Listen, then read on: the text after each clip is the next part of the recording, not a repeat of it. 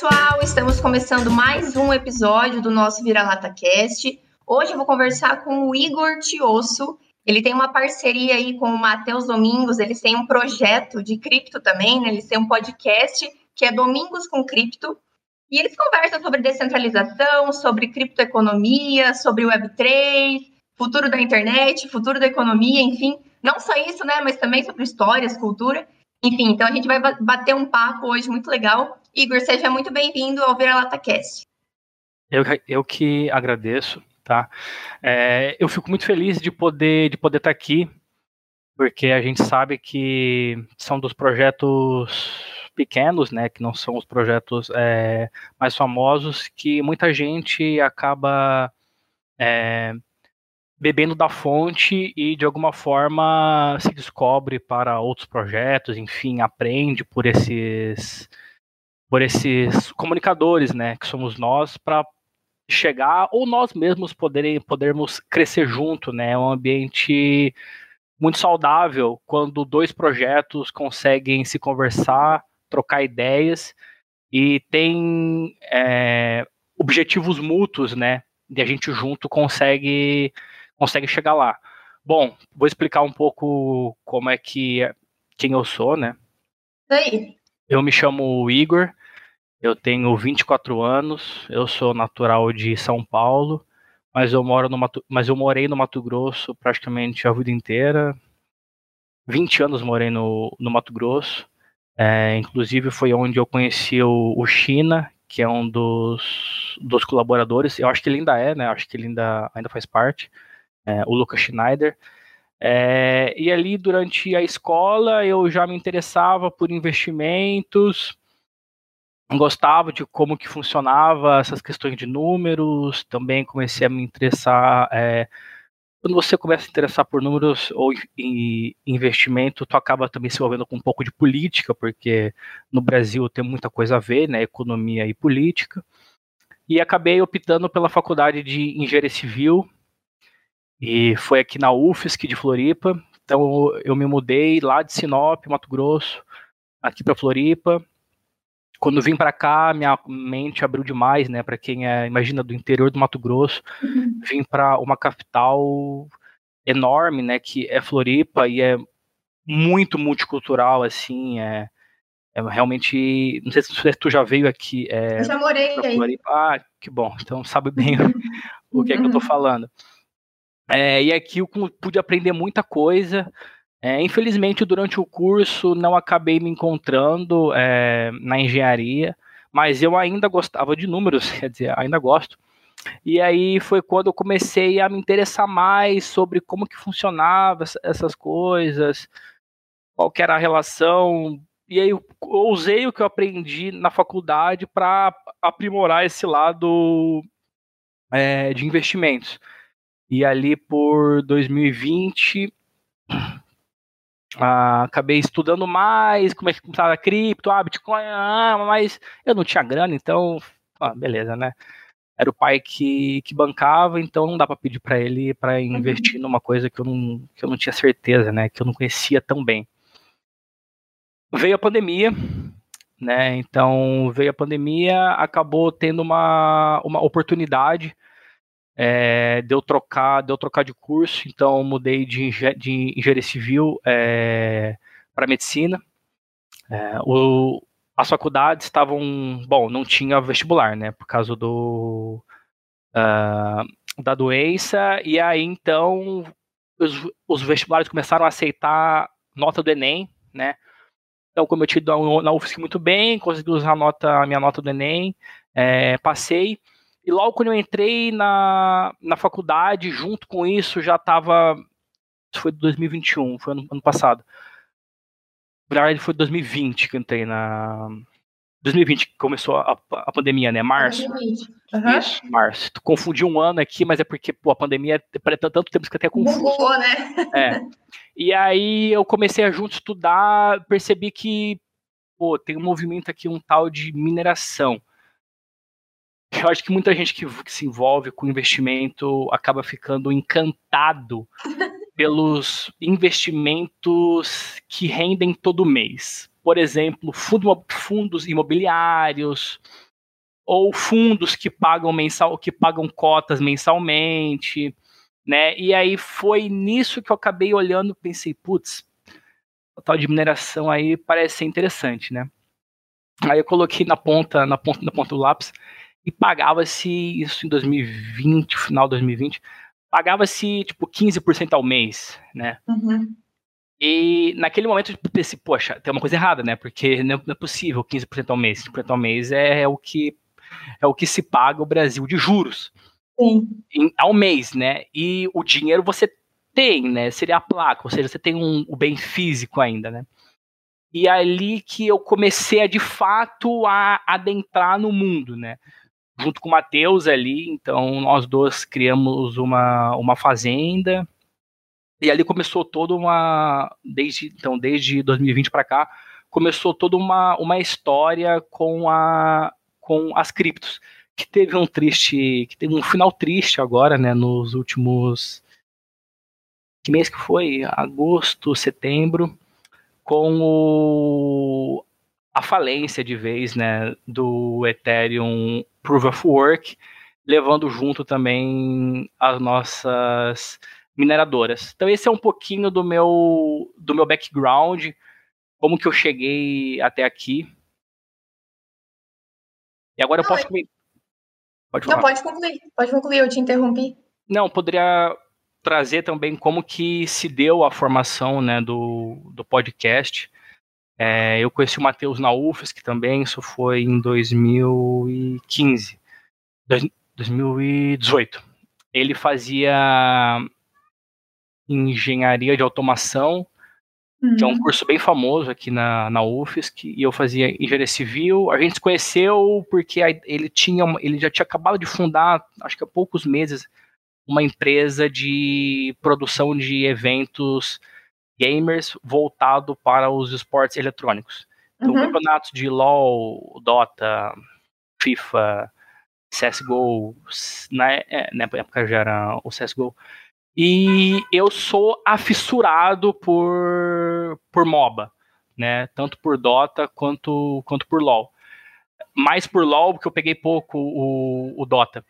E quando eu vi essa, esse movimento ali, eu comecei a me, a me aproximar dele e junto ali a gente acabou fundando a Shiva, que é uma empresa que até hoje ela ainda faz esse trabalho de produção é, de eventos de esportes eletrônicos. Uhum. Ali a gente foi ficando próximo. E quando eu mudei aqui para para medicina, quando comentei que houve junto essa questão é, da mineração, a gente começou a perceber de que era difícil, pelo menos na época, né? Hoje em dia já não tanto, mas na época era difícil você encontrar canais ou produtores de conteúdo é, sobre isso. Sim, é Minera... até hoje, eu acho. É. Hoje, até em mineração, nós estamos bem servidos. Né? Quando a gente tinha essa dor, no caso de, de mineração, né? É, canais em português eram muito raro.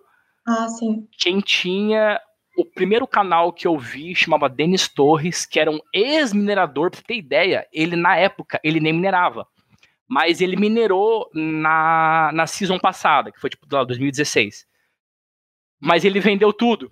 E quando estourou de novo a mineração, ele já sabia o, o, o que fazer. Mas ele mesmo nem tinha placas, né? Olha que coisa maluca. Né? Ele estava ensinando sem nem estar tá participando do jogo, porque ele não tinha uh, as placas. Hoje já tem canais enormes, como por exemplo o Caju Mineração, deve ser um, talvez o maior canal do Brasil, mas é um canal que começou do meio da temporada para frente, né? Ele não pegou o comecinho ali. É, então era difícil você encontrar esse tipo de conteúdo, porque é um conteúdo técnico. Muito é, específico. Muito né? específico. É um conteúdo, eu falo, eu, eu brinco demais com o Matheus, é que eu aprendi mais em engenharia elétrica, montando rig de, de mineração, do que eu aprendi no curso de engenharia civil. Sim. Mas é difícil para tudo, né? Mas é esse negócio de conteúdo de cripto. O boom, na verdade, desse mercado de cripto se deu, eu acho que nos últimos três anos, eu acho que é muito, hein? Nos últimos é. dois anos. Claro, a galera, geralmente quem era nerd, né, nerdola, já conhecia cripto desde 2013, Sim. tá, deu aquele auê, né? Mas que a galera começou a se interessar no sentido comum, de que a, a, os olhos, né, isso foi, ficou atraente para os olhos dois anos, eu acho, e olha lá. E aí, ano passado, que teve o, o ATH, todo mundo, não, é oportunidade de ficar rico, oportunidade de ficar milionário. E não só isso, né? Todos os games aí que recompensavam em cripto, eu acho que isso atraiu muito a galera. Só que também atrai, tudo que vem de bom também atrai muita coisa ruim, né? Porque o, o que tem de golpe nesse mercado e o que tem de gente dando. É, até no Instagram mesmo, cara, uma galera vem, chama você, acha que você não entende de cripto e fica dando é, é, é, é oferece oportunidade de investimento como se cripto fosse 15% ao mês, igual tu falou ali. Isso não existe. Sim. Isso não existe. Então, para quem é leigo, isso é muito problemático, né? Eu tenho muitas críticas é, com relação a isso, até porque esse é um dos motivos é, pelos quais eu produzo conteúdo cripto, até poderia produzir mais, mas eu já acho que tem bastante gente produzindo hoje, né? E, claro, tem essa galera aí que está é, disposta a dar calote em muita gente, mas tem uma galera muito legal que produz conteúdo de qualidade, que quer atrair mais gente, até para solidificar o mercado, de, deixar ele mais sólido, até para as nossas criptos crescerem, enfim. E não só isso, sabe, Igor? Eu acho que é. Até a gente pode entrar nesse assunto agora, depois a gente volta para o negócio do podcast.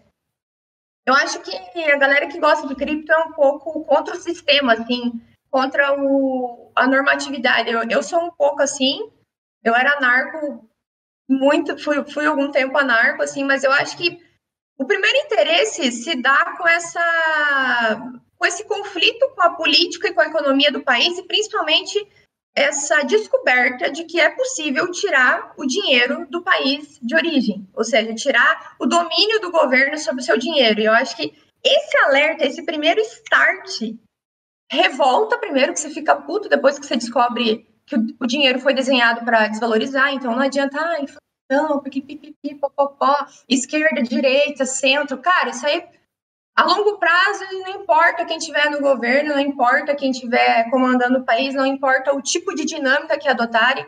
O negócio é que todo mundo gosta de grana, todo mundo não, ninguém quer passar dificuldade e todo mundo quer se resguardar política e economicamente. Depois que você descobre isso, eu acho que muito da galera que gosta de cripto partiu desse, desse primeiro alerta, desse primeiro indício de que alguma coisa não estava indo bem, ou de que existia isso, e descobriu esse mercado, descobriu essa tecnologia, e é um caminho sem volta. Cripto é um caminho sem volta. E não só isso, né? Agora a gente está vendo novas profissões surgirem, está vendo novas realidades, né? Metaverso, é, novas dinâmicas até de interação em redes sociais, né, adoção de NFTs nas plataformas. Então, a gente está passando por um processo agora que vem muito desse boom, dessa inconformidade né, social aí, e que tem favorecido muito a galera que quer aprender cripto, né? Então, está sendo um bom momento para até para comprar, viu, gente? Mas assim, está sendo um bom momento para para a galera descobrir que existe, existem alternativas e existe um lado do outro lado, sabe? Existe uma, uma, uma, uma, nova forma de se relacionar, uma nova forma de você é, fazer trocas, pagamentos, né? A digitalização das coisas, né? A tecnologia nos favoreceu muito isso. Mas, enfim, é, só para fechar, né, esse gancho do, dos produtores de conteúdo, eu, eu acho, assim, Igor, tem muito charlatão nesse meio, tá? Tem muito, muito, muito. Eu conheço muito, que faz por vaidade, entende?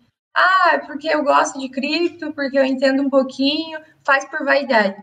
Eu não acho isso legal. Eu, eu até entrei no projeto porque eu realmente curto cripto, eu entendo um pouco, né? Não sou nenhuma especialista, mas entendo um pouquinho de cripto e eu confio em cripto.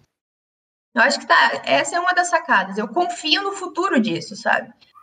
E não tenho confiança no país que eu tô, principalmente isso. Não, ainda mais agora com política, eleição aí estourando, um monte de decisão canalha, um monte de promessa vazia, a gente não, não tem previsão de nada. Então, assim, eu gosto de acompanhar muita, muita gente que produz conteúdo aí real, verdadeiro, que, que traz informação para você, mas tem charlatão nesse meio. Tem muita gente que tá ali só para gozar dos benefícios Sim. e das vantagens que esse mercado trouxe, né? Então é, é, complicado, é complicado, assim.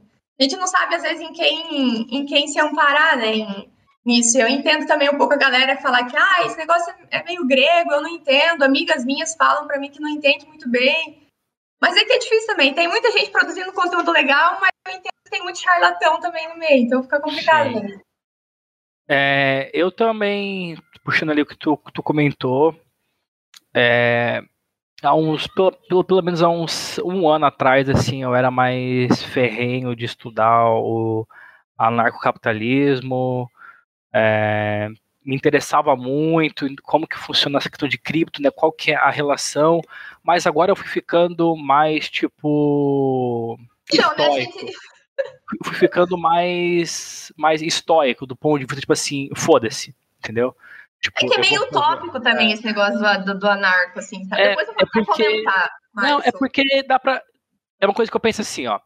Se tu for hoje numa roda de amigo, vai ter lá de 10, 5 é Bolsonaro, 5 é Lula. Tá, beleza, uhum. foda-se. Aí tu, eles te perguntam, porra, Igor, tu é maluco, tu é anarquista, como é que tu vai resolver o. Como é que tu vai resolver a Previdência? Como é que tu vai resolver. Como é que tu vai resolver. Tipo assim, ó, os caras tiveram, deixa eu ver, sei lá, deve ser uns. Talvez uns 8 mil anos de Estado. E aí eu, na mesa de bar, tenho que, em dois minutos, é, resolver todos os problemas, entendeu? Quando, o, na verdade, o libertarianismo é exatamente o oposto. Exato. É se opor, é se opor a intervenções. Amigo, eu não sei o que vai ser feito. O que eu sei é que nós não podemos, nós não podemos, é, agredir as pessoas a tomar decisões que elas não querem. Nós não podemos impor as coisas, podemos deixar uhum. e ver o que acontece. Né? Um exemplo clássico, mas ninguém lembra. Um, acho que é o mais emblemático que pode existir no planeta Terra. É o WhatsApp. Antes do WhatsApp, existia. Olha que parece que eu estou, tá, sei lá, há mil, mil anos atrás. Existia ligação as operadoras cobravam caro, caro, por minutos de ligação. Não era tipo coisa barata. Tipo, parece lá, o mundo todo. O mundo todo uma empresa privada, uma empresa privada, conseguiu resolver o problema da ligação no mundo sem cobrar nada. WhatsApp é de graça. Ah, mas tem um celular. Não, não, tô falando o, literalmente o aplicativo. Ele é de graça. Consegue acessar ele e ligar de graça. Isso é um exemplo claro de como que eu imagino que ao passar do tempo em um ambiente minimamente libertário, também não vou achar que vai morrer o Estado amanhã. Não vai, jamais. O Estado é um câncer que se replica sem parar. Então, mas se a gente conseguir diminuir ele, deixar ele quietinho, é, encapsulado, beleza. Então, esse é um exemplo clássico, assim, banal, porque todo mundo usa, de uma empresa que resolveu um problema, um problema mundial, e hoje você não paga nada. Né? Então, é isso que eu vejo que seria bacana se pudesse ser aplicado. Mas o que isso tem a ver com cripto, né? Para a gente puxar aqui, aqui o gancho. O primeiro, a primeira transação que foi enviada, né? O Satoshi assinou ela com a capa de um jornal de uma quebra de um banco de Londres, né? Uhum. Que é o clássico que acontece todo ano de eleição. Todo, né, agora a pandemia, então, fudeu de vez, né? A base monetária expandiu, dobrou, triplicou nos países. O que acontece? Os caras, ele tem um monopólio dos maiores bens que você pode ter, que é o dinheiro. Então, apesar de você ter produzido alguma coisa, esse dinheiro não significa muita coisa, porque pessoas mandam nele. Quem? O Estado. Né? Então, ele tem o poder de diminuir esse seu, esse seu dinheiro, imprimindo mais, mais dinheiro e aumentando a base. Isso aí, aparentemente, a gente fala como se fosse algo banal, mas parece que não é tem pensamentos, principalmente a esquerda, mas também tem gente de direita que pensa nisso. A teoria keynesiana de que imprimir dinheiro não gera inflação, papá. Mano, quem ainda discorda disso, faz o seguinte: chega na tua casa, chega na, na tua casa e dá para tua mulher, sei lá, pro teu, ou pro teu marido, um buquê de flor. Pô, isso é escasso, né? Um buquê de flor, pô, tu, tu, tu nunca ganha, etc. Agora chega na tua casa todo dia com 100 buquês de flores. Pode acontecer o quê? Pô, não tem valor esse buquê de flor mais, eu recebo todo dia 100, né? isso aqui é insignificante. É o que o Estado faz com o dinheiro. Ele está sem dinheiro, tem que, se, tem que se financiar, tem que pagar dívida, tem que fazer Bolsa Brasil, tem que, sei lá, fazer o caralho que seja uma medida é, populista. Não tem dinheiro, é óbvio que não tem, mano. Ele tem que imprimir, só que hoje em dia não é literalmente ligar a impressora e imprimir. Ele aperta dois zeros atrás de uma conta bancária e agora você tinha 100 mil, agora você tem 10 milhões. Bota mais dois zeros, é um bi. E acabou, não tem, não tem. Depois que inventaram o real digital, que é o que já é, que é o que já, já, já existe hoje, é o Banco Central que aperta um zero e ele cria dinheiro do nada. É tudo muito simples, é tudo muito simples. O duro é que a, a moeda cripto ela tem dificuldade enorme de resolver esse problema, porque ainda é muito embrionária. Como se estivesse pegando, sei lá, como se a gente pegasse a entrevista do Bill Gates, quando ele vai explicar pela primeira vez o que é internet num programa, num, num programa americano. Esse vídeo é ótimo, bota no Google quem quiser, no YouTube quem quiser ver. O cara pergunta para ele, ah, Bill, como é que é esse negócio? Ele fala assim, ah, você pode mandar e-mail e você pode acessar, né, fazer lá, acho que não era Word, enfim, na época. Todo mundo da, da plateia ri e ele fala assim, o o, o, o entrevistador, mandar e-mail, mas eu posso ligar, é muito mais rápido, é na hora. E Bill Gates até ri, é, mas no futuro pode ser consegue fazer mais coisas. E ele ainda, e ele sabendo, né, do que, do que poderia ser feito, mas beleza, deixa o cara rir ali em paz. É mais ou menos isso hoje em dia. Cripto é um mundo sem lei hoje, é tipo, sei lá, o faroeste dos Estados Unidos. É, nego se matava, mina, beleza, tá ali minerando, não gostou de ti, te dá, te dá um tiro e acabou. Esse é o meio. Infelizmente, a gente tem que lidar com isso. Principalmente no Brasil, que é um país muito, muito ignorante do ponto de vista de educação. Não que as pessoas escolhem, ah, eu quero ser ignorante, eu escolhi, é uma Sim. escolha. Devido aos processos legais e estatais que acontecem nesse país há séculos, as coisas chegaram a isso. Bom, veja bem, vamos fazer um simples. Vamos ver simples. Investir na bolsa de valores. Ó, isso hoje em dia é simples. É simples. Se tu abrir a Clear, sei lá, XP, não sei, pode ser qualquer uma aí. Ou até hoje em dia, até no Banco Inter, no Bank, uhum. tu consegue comprar uma ação bem rápido, tá? Consegue comprar uma ação bem rápido. Só que o Brasil ainda tem, sei lá, 2 milhões de CPF na bolsa. Ó, o Brasil tem 220 milhões. 2 milhões deve dar mais ou menos ali, um por, talvez acho que até menos de, de 1%, se for contar CPF único. CPF único. Sim. Nos Estados Unidos, mais de 50% da população tem investimento em bolsa. 50% da população. Isso, cara, isso tem um impacto tão grande, mas assim, uma coisa tão abismal, é uma coisa assim que não dá nem para descrever. Porque as pessoas aqui no Brasil, é que, cara, são tantas coisas para falar, vamos falar de cripto. No Brasil, previdência, existe. Tem, tem, dois, tem dois tipos. A estatal, que é um esquema de pirâmide, legalizado. Total, é, é pirâmide, é pirâmide. E a previdência privada, que no Brasil hoje é um lixo. Um lixo. Se o pai de alguém que está vendo isso aqui provavelmente tem uma previdência privada de algum bancão, Itaú, Santander, Caixa, que eles chamam até de PIC, que é um lixo. Por favor, peça para o gerente o extrato, peça o extrato dessa previdência e vocês vão ver que eles retornam menos do que o CDI em todos os anos e você ainda cobra, você ainda paga a taxa de administração alta pra cacete. Então, olha o nosso meio, tão, aqui é tão arcaico, mas tão arcaico, que parece que falar de cripto parece que é elite. Como diria Não, perfeito. O Casemiro. É elite, é que é elite. Isso aqui é elite. Isso aqui é elite. Porque a verdade é que a população normal, normal, mano, tá tipo vendendo o almoço para comprar a janta. Perfeito. O cara não consegue ficar tipo alavancado em Ethereum 100 vezes na Binance e aprender os não dá. Não dá, não dá, não dá, não dá.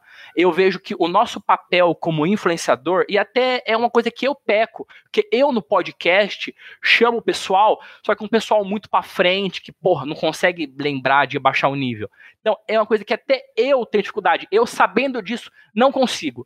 Agora, imagina os maiores, que são mais, tipo, mainstream.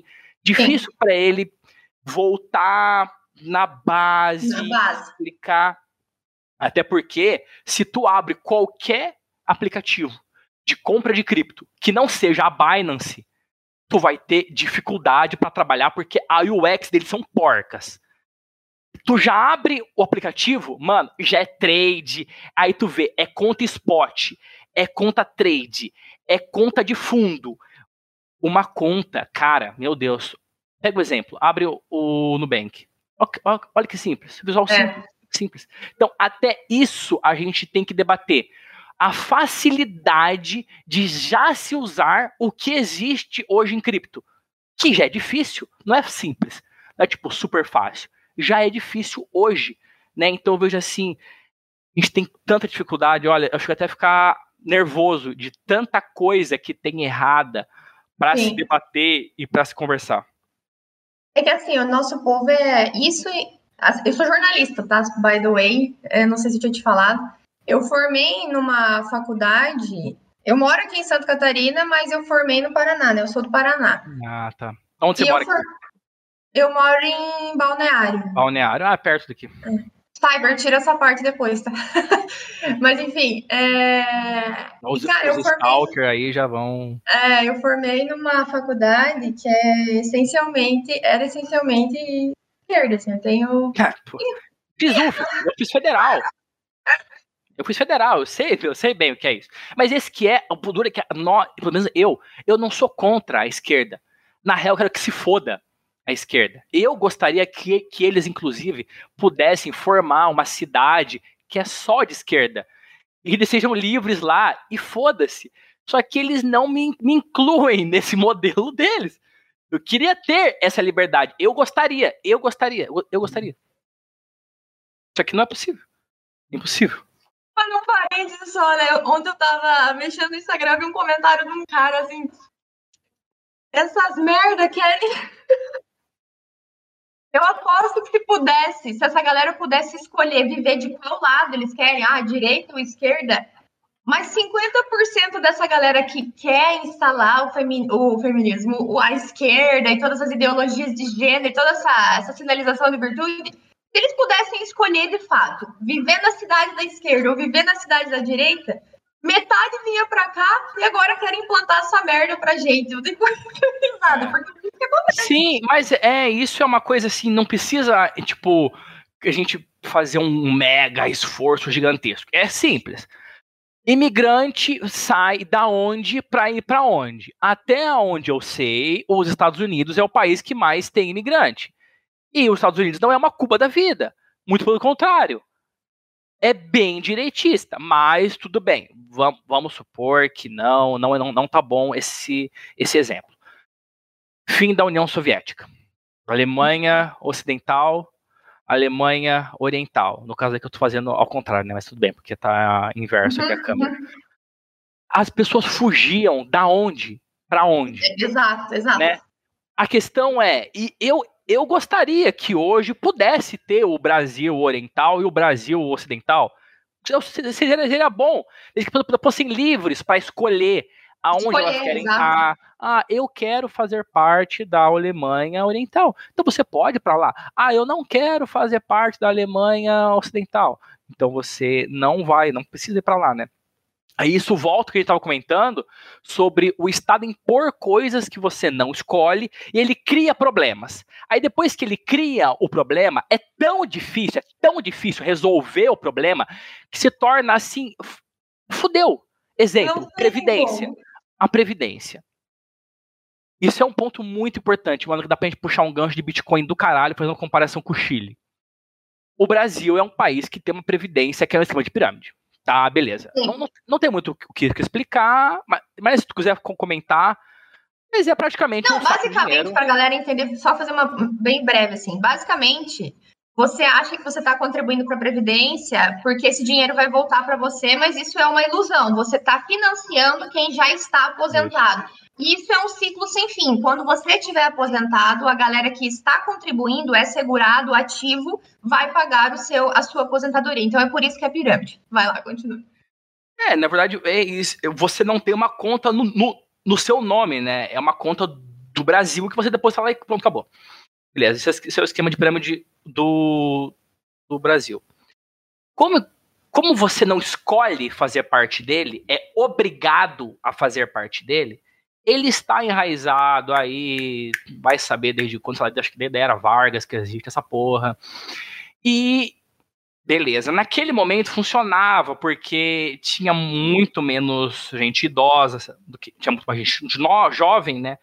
Então, tipo, ah, beleza, você era assim, é realmente custava pouco. Sabe, tipo assim, aquele imposto que, sei lá, o iFood agora tá, tá cobrando uma taxa que pedidos abaixo de 30 reais tem, tipo, 20 centavos. Tipo, tu, tu não liga, é pouco, é pouco 20 centavos. E aí foi se deixando, foi deixando a Previdência, né, né, até que hoje, o que criaram lá atrás, que foi uma imposição, hoje já é tipo um câncer terminal que tomou conta do corpo todo. Mas assim, para a gente resolver ele, tem que abrir, tem que dissecar tudo, tem que fazer uma laparotomia de cima a baixo e abrir tudo. Só que, porra, isso tem problema, né? Pô, tu vai ter que tirar do lugar pulmão ali, tu tem que mexer intestino, estômago, fígado, baço. Muita gente vai sentir, entendeu? Agora mudar o sistema já é foda. Porque o cara contribuiu a vida toda, fudido pra caralho, sendo escravo do sistema. E agora, a única coisa que ele poderia ter de é, dignidade mudou, fudeu, né? Aí tem que uhum. pensar em mudar para as próximas gerações. Né? Como será que o Bitcoin poderia resolver isso? Cara, a diferença é que com o Bitcoin tu não, é, tu não ia ser obrigado né, a pagar essa taxa. Acho que esse é o principal valor de quando a gente fala em cripto.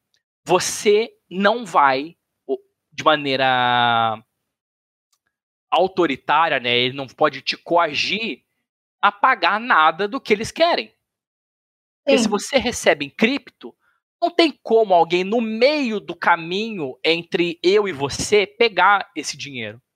Né?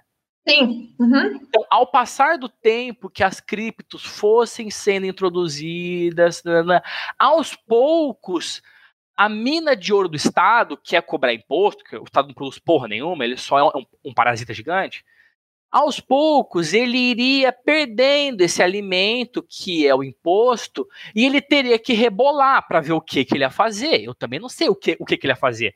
Se ele ia estabelecer uma ditadura e prender todo mundo e confiscar as carteiras de Bitcoin, ou se nem para isso ele ia conseguir é, se financiar e a gente ia de fato ter uma, uma ruptura do sistema, entendeu? Mas acho que aos poucos a gente pode ir ingressando com essa ideia. Vamos usar cripto, vamos usar cripto Sim. aos poucos. Hoje, vamos ser sinceros, né? Hoje em dia, ninguém usa cripto. Né? Ninguém vai no mercado e compra um. Sei lá. Então, deixa eu, deixa eu só fazer uma, um meio tempo aí, né? Eu, é, eu, for, eu tava falando que eu, que eu formei na faculdade, né? Mas assim, depois que eu formei, depois eu volto para essa parte. Depois que eu formei, eu fui, fui para Floripa, morei em Floripa um ano, trabalhei. É... Pera aí que meu coisa caiu. Trabalhei, eu trabalhei em Floripa um ano e eu trabalhava num banco de cripto. Inclusive, por que, que eu, eu peguei esse gancho agora? Porque a gente tinha, lá tinha um, uma maquininha que aceitava Bitcoin. Você deve conhecer? Bitcoin, crédito e débito.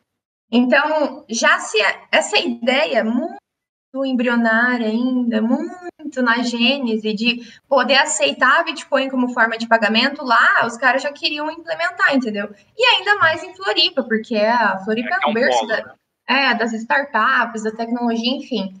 Foi uma experiência bem legal trabalhar lá, mas isso já, já existe. Então, assim, se a gente for fazer um parâmetro com o quanto de cripto que ainda precisa se desenvolver na cabeça das pessoas, né, e esse conteúdo, essa informação precisa ser disseminada, e comparar com, esse, com essa galera que já está querendo propagar Bitcoin como forma de pagamento, existe uma discrepância enorme, assim, né? Muito também por isso do que você falou, que a gente tem um povo que, infelizmente, é muito é, em informação, muito é, tem uma informação muito basal, assim, muito básica e é muito carente de tudo.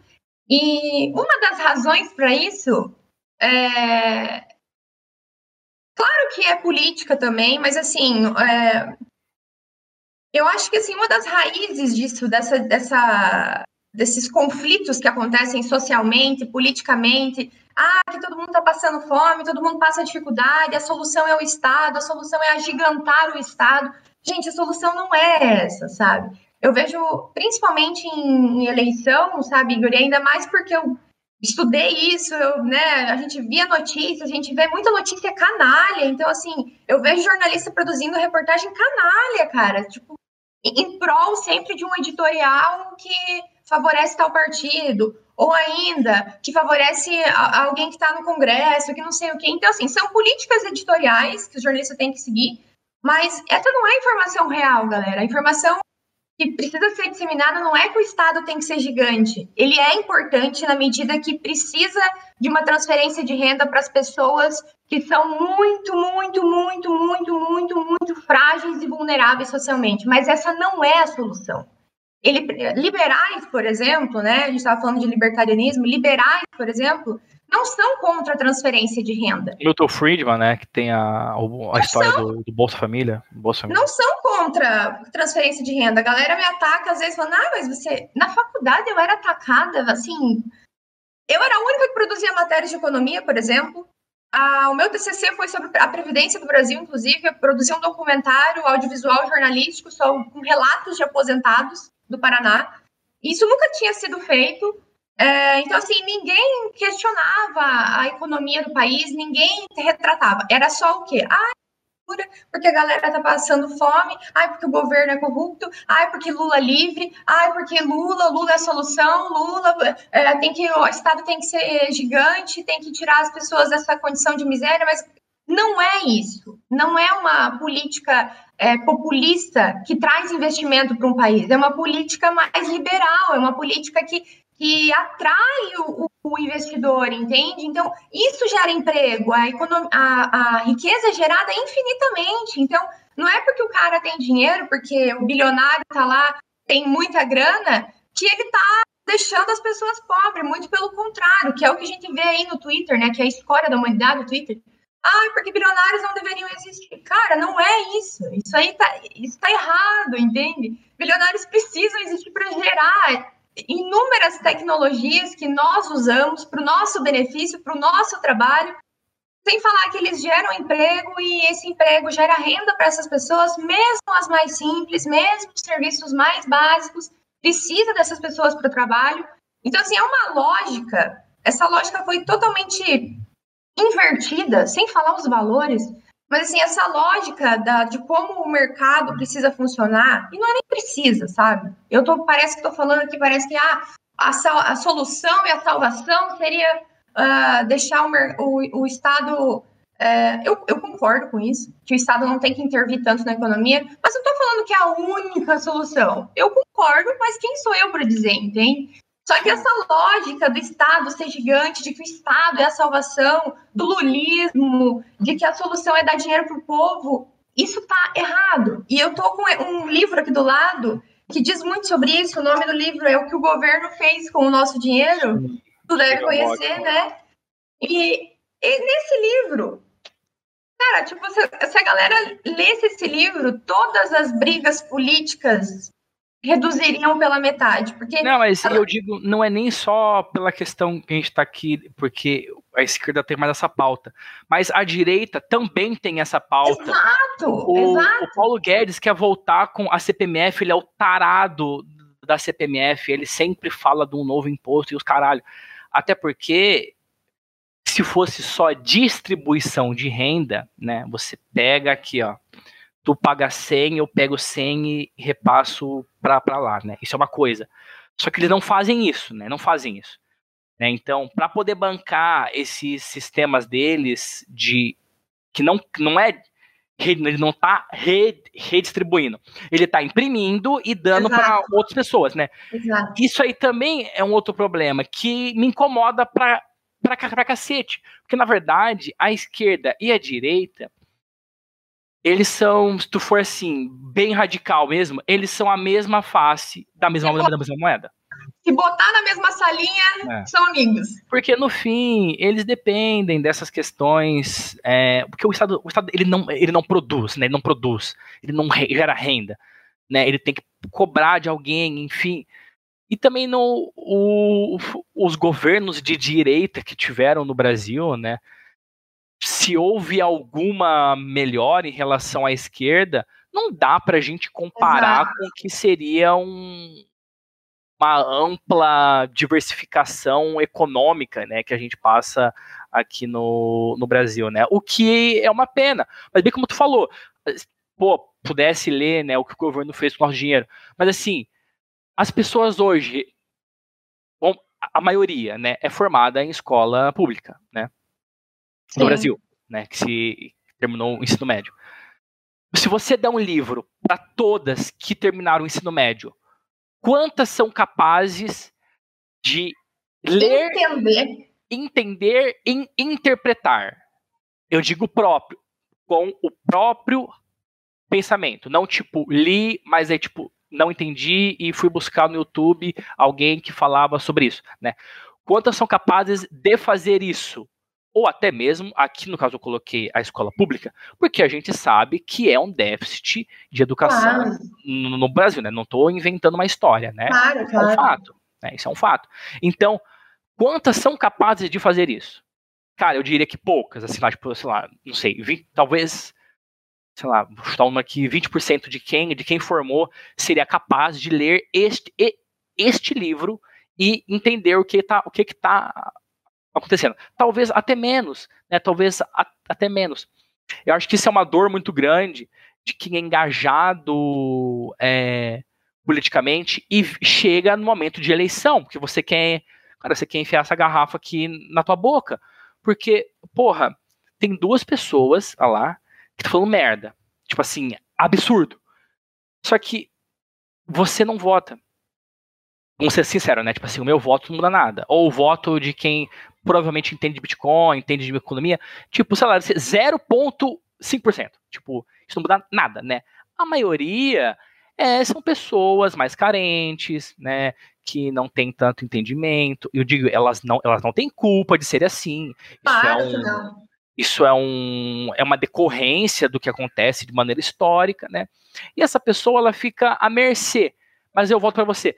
Como que a gente Será que a gente consegue fazer alguma coisa nesse sentido? Pegar essa pessoa desamparada, né, que tem essa carência até de educação, como que a gente consegue chegar nela? Né, eu imagino que temos que fazer um trabalho de base. Mas como que a gente chega? Né? Isso é difícil pensar também.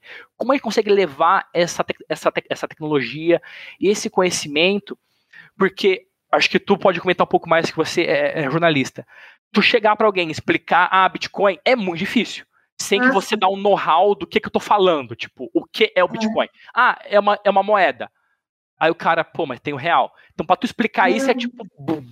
É, não, e assim, esse livro, é, por que, que eu mencionei esse livro, né? Esse livro foi um dos melhores que eu li na vida, porque, não por causa do Bitcoin, de cripto, muito pelo contrário, porque eu entendi o um monstro que é o dinheiro em espécie, que é o Banco Central, que é toda essa armação que a gente consentiu em confiar. Porque é isso que o cara fala aqui.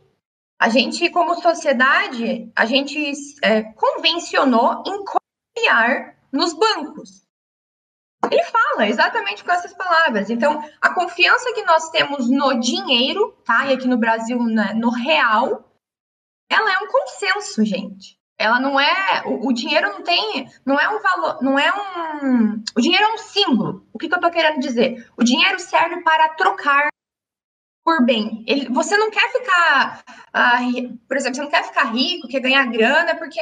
Ah, não, eu quero ter 5 milhões no banco e morar numa kit de 500 reais. Tu não quer isso, tu quer... quer usar o dinheiro, né? Exato. esse é, dinheiro. Tu, quer, tu quer a experiência que ele pode comprar, tu quer sempre a troca do que ele pode proporcionar. Então, o que ele fala aqui é que o, o dinheiro, além de ter sido desenhado para desvalorizar, que vai em contramão com, a, com cripto, além de ter sido é, desenhado para desvalorizar, essa confiança que as, que as pessoas geralmente depositam, e muito também é pela carência educacional, nas políticas do governo, e aqui eu é, amplio a minha crítica para a direita também, porque não passa de política de interesse também, essa confiança em políticas de governo, ela sempre vai ter o mesmo final. Então, assim, não é para o seu bem-estar, não é para a sua riqueza, é para os interesses e riqueza dos próprios. Então, o, o Banco Central foi uma, uma invenção, digamos assim, que foi calculada estrategicamente, com, já sabendo um resultado, entendeu? Ou pelo menos conseguindo minimamente prever aonde isso poderia parar e onde isso poderia e como continuar, entende? Então, isso é uma manobra. E é, e é por isso também que a, que a galera gosta de cripto, porque não tem nenhum intermediário, não existe nenhum banco, não existe política, não existe país, não existe político, nada interferindo para você ter a sua moeda, para você ter o seu dinheiro. E isso é muito complicado, porque assim, não é o partido político que vai te dar a solução, da sua vida, que vai te dar um melhor bem-estar, vai te dar é, é, horizonte na tua vida, entende? Então, é, é, essa época eleitoral, os ânimos da galera né, saem do eixo aí, porque a gente tende a defender interesses parecidos com os nossos, mas eu estendo a minha crítica aqui também à direita, porque eu não voto, né? Eu não, não tenho predile, predileção para nenhum dos partidos, mas justamente porque eu sei disso. Justamente porque eu entendi isso já, sabe? A história do crédito no nosso país. Então, assim, são tantos erros, são tantas Sim. coisas, tantas coisas que a, gente, que, que a gente precisa melhorar, sabe? A começar pela educação do nosso povo, que é carente, que é vulnerável, que sofre violência, que é tão, é tão básico ainda, cara. Faz 500 anos aí, a gente ainda tá, ainda parece que é um, é, é, é um povo bicho. selvagem, sabe? Quem, é um cara que falou essa frase, até não é minha, não lembro quem, mas parece que a gente ainda é muito selvagem. E, e assim, para concluir, não é culpa nossa, entende? Então, são muitas coisas envolvidas, né? Essa, esse estigma nosso de sempre ter menos, né? Até isso é um dos nomes do nosso projeto Vira-Lata, é, toda essa condição que nos foi atribuída, tudo isso mexe com a nossa educação, com a nossa forma de criação, com os nossos valores, a, a, a religião predominante, a forma com que acreditamos ser que seja o correto para a condução da nossa vida, enfim, e no que acreditamos, no que confiamos. Então, são tantas variáveis assim que a gente precisaria levar em consideração que é muito, ainda é muito pouco perto do que a gente está fazendo. E um dos caminhos para tentar driblar isso é transformar o conteúdo que pelo menos a maior parte das pessoas tem acesso minimamente à internet, é transformar esse conteúdo em algo gostoso, de fácil entendimento, de fácil aplicação, trazer para a rotina dessa galera que é possível você comprar Bitcoin, que é possível você comprar Ethereum, que é possível, entende? Mas eu acho que além de você comprar, você precisa entender. E eu acho que é aí que entra a importância da gente produzir conteúdos assim, fáceis, entendeu? Do porquê que a gente está em cripto. Porque muito é isso. É o motivo, esse é o motivo da gente estar tá em cripto. Porque a gente entendeu a farsa, a manobra do dinheiro, da política, entende? Nunca é só porque, ah, eu tenho uma moedinha. Sim. É porque eu quero me resguardar das manobras que eu posso sofrer. Sim. Então, esse ano aí a gente viu quantas, quantos episódios de, dos bancos né, proibindo os correntistas de sacar o dinheiro. Se eu não me engano, isso aconteceu na Ucrânia esses tempos. Isso pode acontecer, gente. Isso pode acontecer. Isso já aconteceu. Argentina também, né? Entende? Então, se todo mundo se todo mundo que vive no Brasil que tem conta em um banco, por hoje pedir a restituição bancária, o banco quebra, porque o dinheiro que tu vê na conta não é real. Ele é só um número. Se todo mundo pedir o dinheiro em espécie que você acha que tem depositado lá no banco, não existe. Esse dinheiro não existe. Sim. Então, é, é, é tão complexo que é uma dificuldade para mim também, sabe, Igor? Trazer isso mais palatável. Sim, mas aí, aí, que eu digo, tá? Putz, é duro entrar nesse assunto, mas é. Mas só para fazer um parênteses, tá? Não tô, não tô comentando muito sobre o, o podcast em si, porque acho que a ideia é ser uma conversa, mas não ficar falando sobre o podcast. Mas todos esses assuntos que nós estamos aqui conversando, eu já debati umas 30 vezes lá no, lá no, no podcast. E eu acho que nunca é demais a gente falar sobre isso. Tu puxou um tema que, putz, isso gera um debate toda vez que alguém, alguém vai lá, um, um, um convidado. É, eu e o Matheus, a gente faz o advogado do, do diabo. Que tu comentou ali da descentralização, de não ter que passar por um banco, né? De quem que vai validar essa transação. E olhando o que acontece hoje no mundo cripto, eu acho que talvez nós temos uma impressão errada. Eu acho que a impressão do que acontece de fato é que o ser humano ele gosta da centralização. Ele gosta de ter alguém que vai se assegurar ele, ele gosta de ter alguém que vai. Porque assim, ó, presta atenção. As pessoas são corridas pra caralho, fazem muita coisa no dia a dia, enfim, etc. Por isso que a gente usa banco hoje em dia. Né?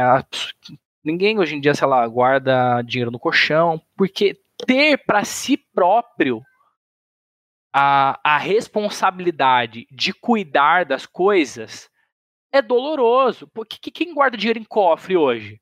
Boa, Não, é. sério, quem guarda dinheiro em cofre hoje? Acho que quase ninguém. Talvez joia, sim, mas cofre mesmo pouquíssimas pessoas usam, né?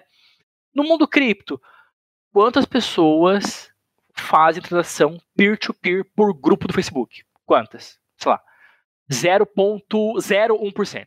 Talvez menos até. Que faz transação peer-to-peer. Que foi para isso que a moeda foi feita. Peer-to-peer, cara, assim, não conheço ninguém que fala assim, ah, fiz um Pix de 10 mil, aí eu confiei que o cara ia me mandar o Bitcoin. Tu, tu já viu alguém faz, fazer isso? Um peer-to-peer de 100 mil, 10 mil, que, que isso que é o peer-to-peer, né? Tu manda o dinheiro, a outra pessoa vê que chegou e te manda Bitcoin. Tu acha que alguém faz isso? Com 10 mil, com 20 mil, com 30 mil, com 100 mil? Ninguém faz. Todo mundo usa quem? A corretora, que é o intermediário. E se tu for na Binance hoje e todo mundo sacar o Bitcoin, ela também quebra ela também quebra. Então, eu acho que a gente tem essa ilusão do mundo supostamente mega descentralizado, só que esse mundo nunca vai acontecer porque nós não queremos ele. Porque se nós de fato quisermos esse mundo, nós não teríamos apoiado todas as exchanges que já foram criadas, nós não apoiaríamos todos os, os mecanismos que nós, que nós apoiamos de intermédio. Você quer ver uma coisa? Se tu faz um Pix errado, mandou para um, número X lá. Tu liga no banco, ó, fiz merda aqui, tal, tal. Se não for um bandido e não mandou teu dinheiro pra puta que pariu, tu consegue, o banco consegue fazer esse, esse resgate. Agora tenta digitar um número errado de uma carteira. Meu Deus, cara. Você perde para sempre? Será que as pessoas, as pessoas não querem isso? Mas, cara, isso é assim. A, se tu fizer uma enquete hoje, vamos supor um sistema de, democrático eu acho que nem 10% vai querer votar que gosta desse, desse sistema totalmente autônomo, que você faz a, e, e, acontece. Elas gostariam de pelo menos algumas camadas de, de, de, de, é, de centralização para pelo menos manter a situação tipo confortável. Como eu falei, como tu vai vender Bitcoin se não for corretora? Peer-to-peer, cara, ninguém faz isso, mano. Ninguém faz isso. A não ser que você tá na frente do cara, na, na frente, assim, ó. Eu de frente pra você. Eu, tipo assim, ninguém tá armado. Olha quanta coisa tem que acontecer. Porque você pode ser roubado, o cara pode partir coisa na arma. Ó, faz agora a, a, transação e acabou. Aí tu nunca mais vai conseguir resgatar, nunca, porque tu já mandou para lá, já perdeu a chave. Então, olha quanta coisa que tem. A centralização, olha, me dói falar isso, mas ela não vai acontecer a gente até gosta, assim, de algumas coisas, enfim. Mas, por exemplo, algumas coisas até deram certo. Como, por exemplo, a, a mineração. foi uma boa é, descentralização. Mas assim, como a rede funciona mesmo, essas questões mais micro, não dá. Não dá, não dá, não dá porque nós não queremos. Nós não queremos fazer parte de um sistema que nós temos a responsabilidade. Nós preferimos fazer parte de um sistema que tem um intermediário, até pagar um seguro para ter essas criptos, que inclusive já existe, já existe seguro de, de, de cripto, é, do que de fato assumir para a gente toda a, a, responsabilidade. É difícil falar, mas é verdade. Cara, boa, boa, bom, bom apontamento, assim. É... Porque é, é exatamente isso. Assim, a gente sempre fica nessa pauta de que descentralização é é, é sempre fica nessa punheta mental de ah, a descentralização, a descentralização. E quando bota em jogo, ninguém, é. ninguém opa, ah, oh, ah, hum, o meu na reta é, não, né? O meu na reta não. Na reta não. Quem nunca usou uma corretora? Não, sério, eu queria conversar com alguém que consegue transacionar grandes quantidades sem nunca ter passado por uma corretora. Não, é, é, inimaginável, Inimaginável, inimaginável. Tá, você pode usar uma swap da vida. Beleza. Mas a swap, o dinheiro. Eu, eu, eu usar o dinheiro real, mas o dinheiro do mundo físico aqui, né? O real, o dólar, enfim. Ele já foi trocado pelo dinheiro da rede. O problema é você transformar o dinheiro fiat, dinheiro estatal, em dinheiro, em cripto, sem que você use uma corretora. Isso é muito difícil. Isso é muito difícil. Muito difícil. É, é não, e, e, entra em outra coisa, né? Entra em confiança. É, são, também entra em outras inúmeras é, variáveis. Sim. Outra coisa, guardar a carteira. Onde, onde, onde, tu vai guardar? No teu PC. Pô, o irmão do cara chega, vírus dos caralho, fode tudo. Ah, tu vai guardar onde? Num, num, num pendrive. Porra, pendrive perde que nem, que nem água. Ah, uma, hard, uma hard wallet. Custa mil reais uma, uma hard wallet. Aí tu perde a seed, pronto, fudeu. Ah, e se você esquece a senha do teu banco, tu vai até a tua agência, conversa com o cara, mostra o teu, o teu documento e pronto, resolveu, entendeu? Tem alguns problemas que assim, é tão seguro, tão seguro, tão seguro, que no fim, às vezes não é tão seguro. Porque tem tantos passos de segurança que até para até, até você manter uma politização de segurança é, é difícil. Entendeu? Alguém. É, pô, são poucas pessoas no mundo que decoraram as 16, 18, Nossa. 24 palavras-chave. Né? Difícil, difícil. É, é. difícil você manter esse tipo de coisa sobre a tua tutela. Né? Então, até, até para você guardar a moeda é um problema. Mas eu estou aqui apontando porque eu não estou sendo oposição. Ao claro. contrário, eu quero que a comunidade ouça essas coisas, né? Que o, o influenciador também é essa pessoa, né? Que ouve o que acontece e tenta repassar para que mais pessoas possam ouvir e entender esses problemas, né? Para que o, o, os desenvolvedores, os protocolos entendam essa dor e de alguma maneira tentam resolver. Por exemplo, se tu digita no Pix um número que tem abaixo de 47 dígitos, ele vai dar um erro. Por que, que não tem isso ainda na MetaMask? Em vai saber quantos mil anos de MetaMask. Não tem uma um aviso, ó, o teu endereço que você digitou é é, é etéreo, começa com, com 0x os caralho. Então ele tem que ter uma quantia x de número. Tá com menos, tem alguma coisa errada, você não pode fazer é, essa transação. Mas assim, isso é uma verificação elementar, muito elementar. Tu vai, pô, tu vai fazer um cheque aqui de número, isso é, isso é simples. Mas hoje em dia não tem. Então tu entende como a gente está literalmente, tipo, na pré-história da cripto. Não tem um algoritmo que, que verifica se a, se a carteira existe existe. Exato. Não, e assim, a gente critica aqui, mas é que a gente também passa por isso. É, gente. a gente tá passando. Não é porque, ah, poxa, devia ser assim, devia ser assim. Não, cara, é que a gente também passa por isso e sente essa Sim. dor. É verdade, e, é verdade. E precisa que dê uma. A gente, não é que a gente precisa que dê uma solução, mas a gente precisa estar mais protegido, porque senão a gente sempre vai recorrer a meios centralizados. E querendo ou não, a gente pode descer a lenha na centralização, só que querendo ou não, cara. É, querendo ou não, a gente usa muito ela. Muito. Quem que vai botar ali a grana da tua vida em uma, uma carteira que você pode aqui, ó. Sim. Fez mudança, exato. acabou, perdeu.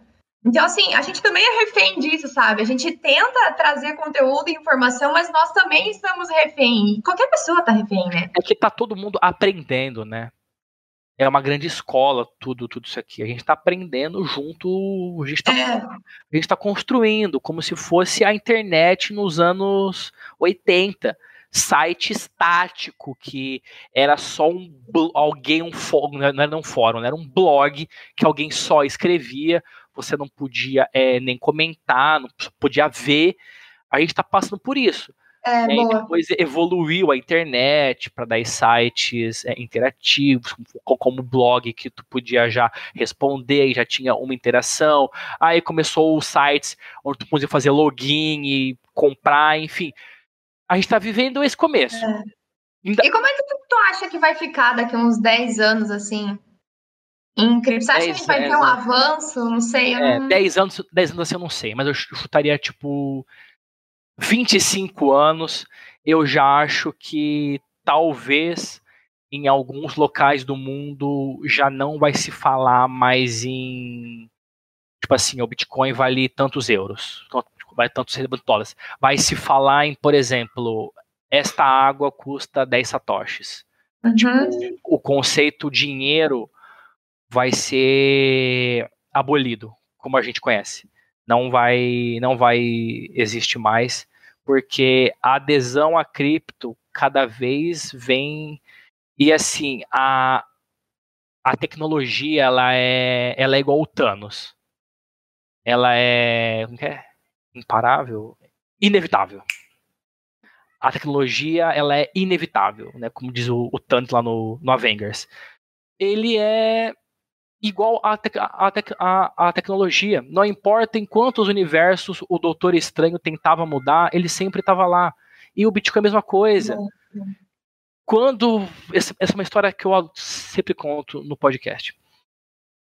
Na Inglaterra, Thomas Watson lá descobre a eletricidade ali, tal, tal, tal, beleza, junto com o Nikola Tesla ali também, eles descobrem a corrente alternada, etc uh, os pescadores começam um movimento de, de, de, disseminação de fake news. Olha o tempo, olha, olha o tempo. Fazendo cartazes mostrando que as pessoas tocarem nos fios de eletricidade, elas morreriam. Aí tem uma charge que eles fazem, assim, tocando, e é uma caveira, assim, se tornando uma caveira, né? Essas pessoas eram os pescadores que pescavam baleias para acender as lamparinas com óleo de baleia. Né? Então, se tivesse energia, seria usado a lâmpada de tungstênio, que é a, o tungstênio que ele aquece, e daí nós temos a, a luz. O que acontece? Naquela época já, já tentava se parar a energia, a luz, a luz. Pra gente isso é, meu Deus, né? Quem é um imbecil quer pensar em não querer ter uma lâmpada, né? Mas naquela época já existia essa rejeição de uma nova tecnologia. Só que não adianta. Não adianta quem vai se opor, não adianta quantos vão se opor. A tecnologia é uma coisa assim, ela é implacável, ela chega e depois que você prova o gosto dela, é como se fosse um, uma droga que você usa, que você fica viciado para sua vida. Né? Não tem como você desfazer isso. Uhum. Depois que acontece, depois as pessoas usam, vê que, vê que funciona, que é melhor, que não não tem como voltar, não, né? não tem como voltar atrás. Os estados até podem tentar de alguma maneira, vão usar força, isso eu não tenho certeza. Se a, se a Ucrânia não for o estopim é, da próxima guerra, com uhum. certeza as próximas guerras serão civis e serão do Estado contra a população utilizando cripto. Eu vejo muito isso. Né? Agora, como vai ser a sociedade assim, no mais as relações, eu imagino que a tendência é um mundo cyberpunk mesmo. Não vejo como que a gente consegue fugir disso, porque a tecnologia ela tá aí e vai se caminhar muito para isso. Para cada cidade ter talvez a tua moeda, uhum. uma coisa bem cyberpunk mesmo. Eu acho que vai ser assim o futuro. Talvez não daqui 25 anos, né? Igual eu tinha comentado que eu acho que vai extinguir algumas moedas, mas daqui talvez 100, 100, 150 anos, a gente vai estar vai tá falando de uma, uma, uma sociedade cyberpunk mesmo. Para quem não viu o anime do cyberpunk lá na, lá na Netflix, é muito bom, tá? Mostra bastante desse mundo hoje seria distópico, né? Mas mostra muito isso que eu tô, que eu tô querendo trazer. Tem uma moedas de gangues e etc. Eu acho que vai ser bem isso que vai acabar acontecendo no, no mundo. Sabe o que tu me lembrou? Não sei se você já assistiu Os Anarquistas na HBO. Não. Assista então. Tem na HBO Max ali, é bem legal. É um filme? é um, é um documentário ou uma minissérie? Eu acho, que é tipo um, um mini doc, assim, deve ter uns três, quatro episódios. Alguma coisa assim. Mas lá, o nome era da. Como é que era o nome da feira? Era uma comunidade no México de várias pessoas que se emputeceram nos seus países. Tinha um cara dos Estados Unidos, acho que era do Canadá, o Jeff Berwick. Ele é bem famoso em cripto, assim. Era um cara que dava palestra sobre uns quase 10 anos atrás já. E essa galerinha que se emputeceu com o país, se emputeceu com o dinheiro, não queria mais viver é, a, a, burocracia dos países, não queria. É, não queria viver a favor das liberdades individuais, né? Então essa galerinha começou a seguir esse cara chamado Jeff Burry, que fazia palestras, ele era um cara da, da internet ali, então mexia muito no Facebook e se convencionou que ia ter uma palestra em Acapulco, no México. Isso é real, tá? É uma comunidade de verdade. Em Acapulco, no México. E essa galera Acapulco começou. é bem famoso, né? Acho que pela, é... pelas praias. Enfim. Exato. Essa galera começou a ir para Acapulco, no México. Tanto que ela é conhecida, é uma cidade meio perigosa, né? Ele até retrata isso no documentário. É, é conhecido por não ter regras, entre aspas, vou deixar em aspas não ter regras, assim, não tem muita burocracia. Então, essa galera começou a fazer uma comunidade nessa cidade que vivia a favor das liberdades individuais. Então, tinha um casal, até que eles filmaram lá, que não mandava os filhos para a escola. Eles faziam homeschooling. E até teve uma frase, assim, polêmica que o cara falou lá. Não lembro o nome do, do, do marido da, né, do casal lá. Mas o cara falou assim: ah, eu prefiro que os meus filhos vejam pornô do que ir para a escola. Então era uma galera muito cyberpunk, muito é. alternativa, bem muito raiz. assim, bem raiz, bem raiz. Fumavam pra caramba, então. Vanguarda aí, total do movimento. Exato, exato. E aí, por que, que eu falei disso, né? Porque me lembrou essa história e eles viviam, alguns lá viviam apenas de cripto. Eles descobriram vários sites que recompensavam em cripto na época, nem sei se tem ainda, mas deve existir sites que recompensavam na época publicações, antes mesmo de existir as redes sociais que a gente tem hoje, sabe? Sim. Sites que você fazia alguns posts lá, é, escrevia, tipo os tweets atuais, Sim. ou colocava algumas fotos e a galera curtia e isso gerava as criptomoedas. E a galera viveu, assim, um bom tempo. Eu até nem terminei de assistir.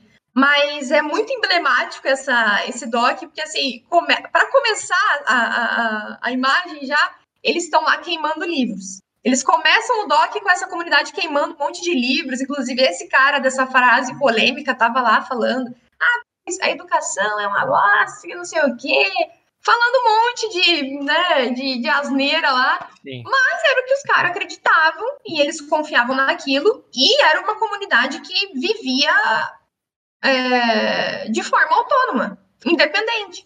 Então, me lembrou essa história, muito engraçada até assistir, porque os caras são muito. Maluco. Ah, maluco, total, assim, eles são contra o Estado raiz mesmo, sabe? Tem ódio do Estado, tem ódio de tudo que o Estado prega, enfim. Mas é bem legal, assim, até se você puder assistir. É... Com certeza, é...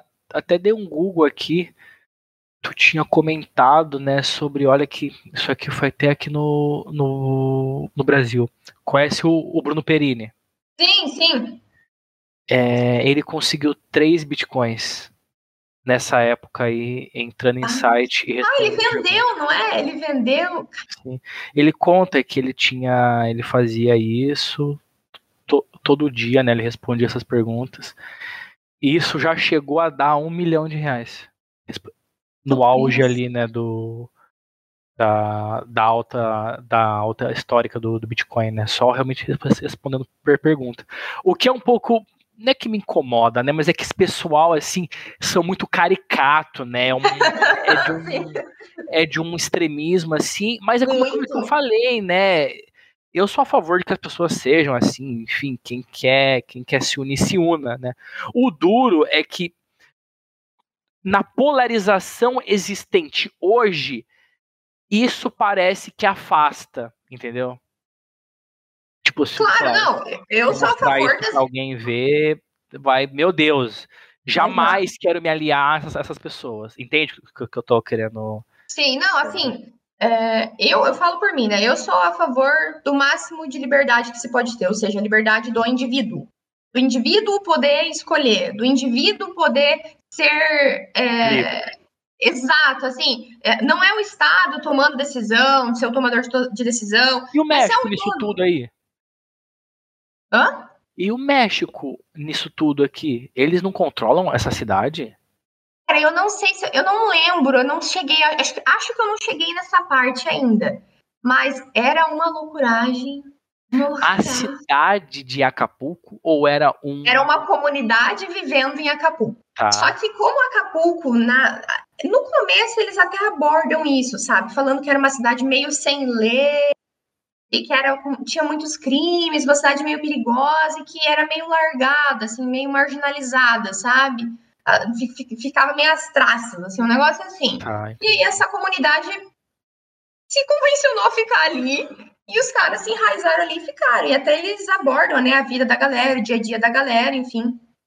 Mas é isso, né? Voltando para o negócio da liberdade, não é que a gente está vivendo uma utopia e querendo uma utopia para as pessoas, porque a gente curte entende isso. Não, é muito pelo contrário. É justamente porque a gente também passa por isso que a gente precisa ter mais autonomia como sujeito das nossas decisões e escolhas.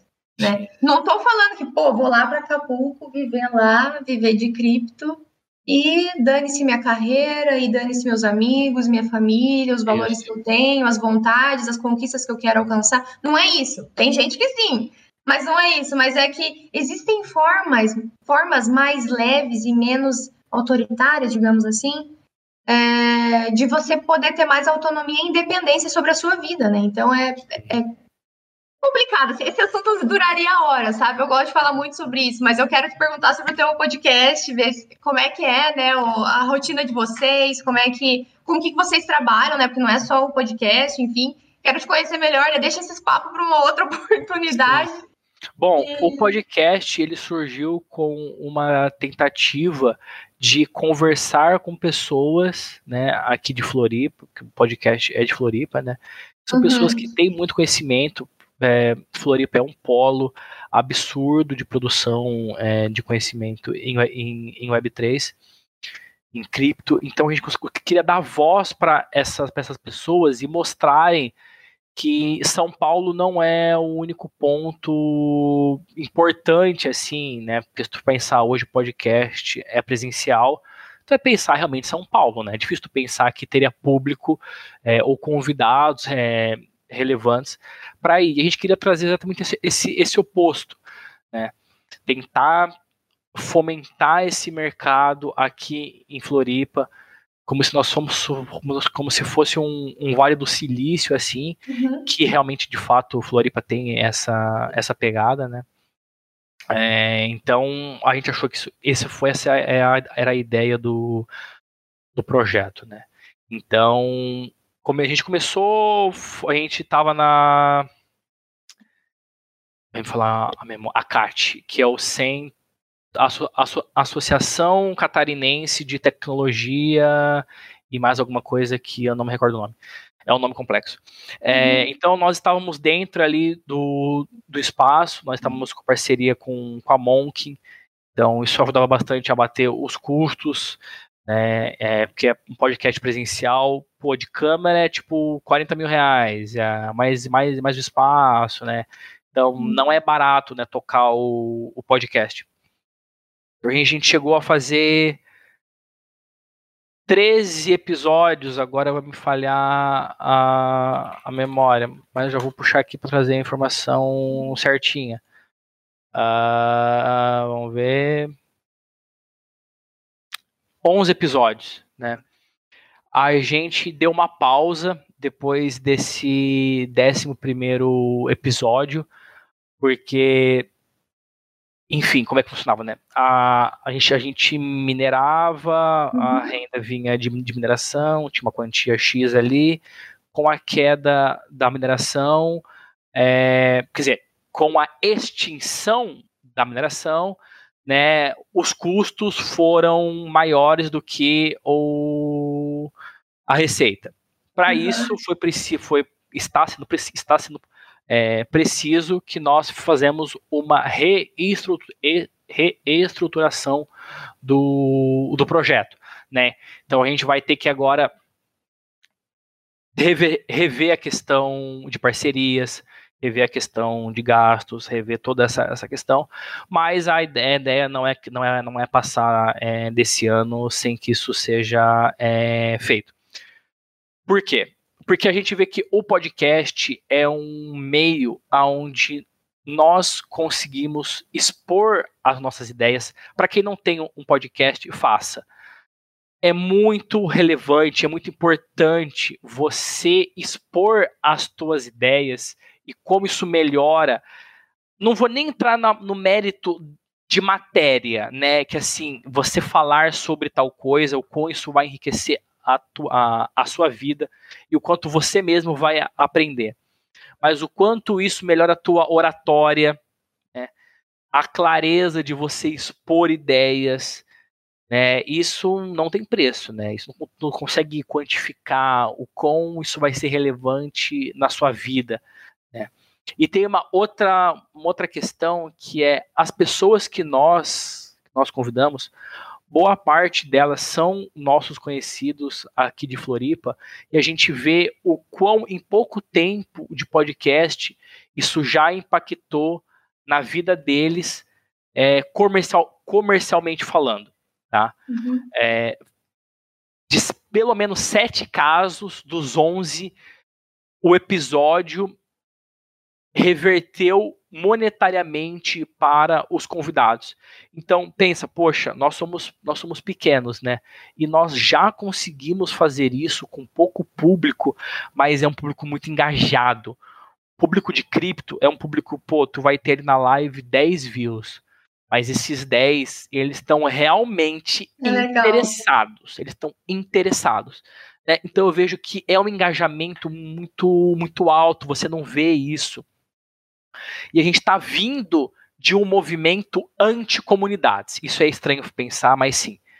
Estamos vindo de um movimento de redes sociais de anticomunidades. Antigamente, nos primórdios do, do YouTube, houve um fomento às comunidades, quando o algoritmo uhum. não era ainda tão relevante.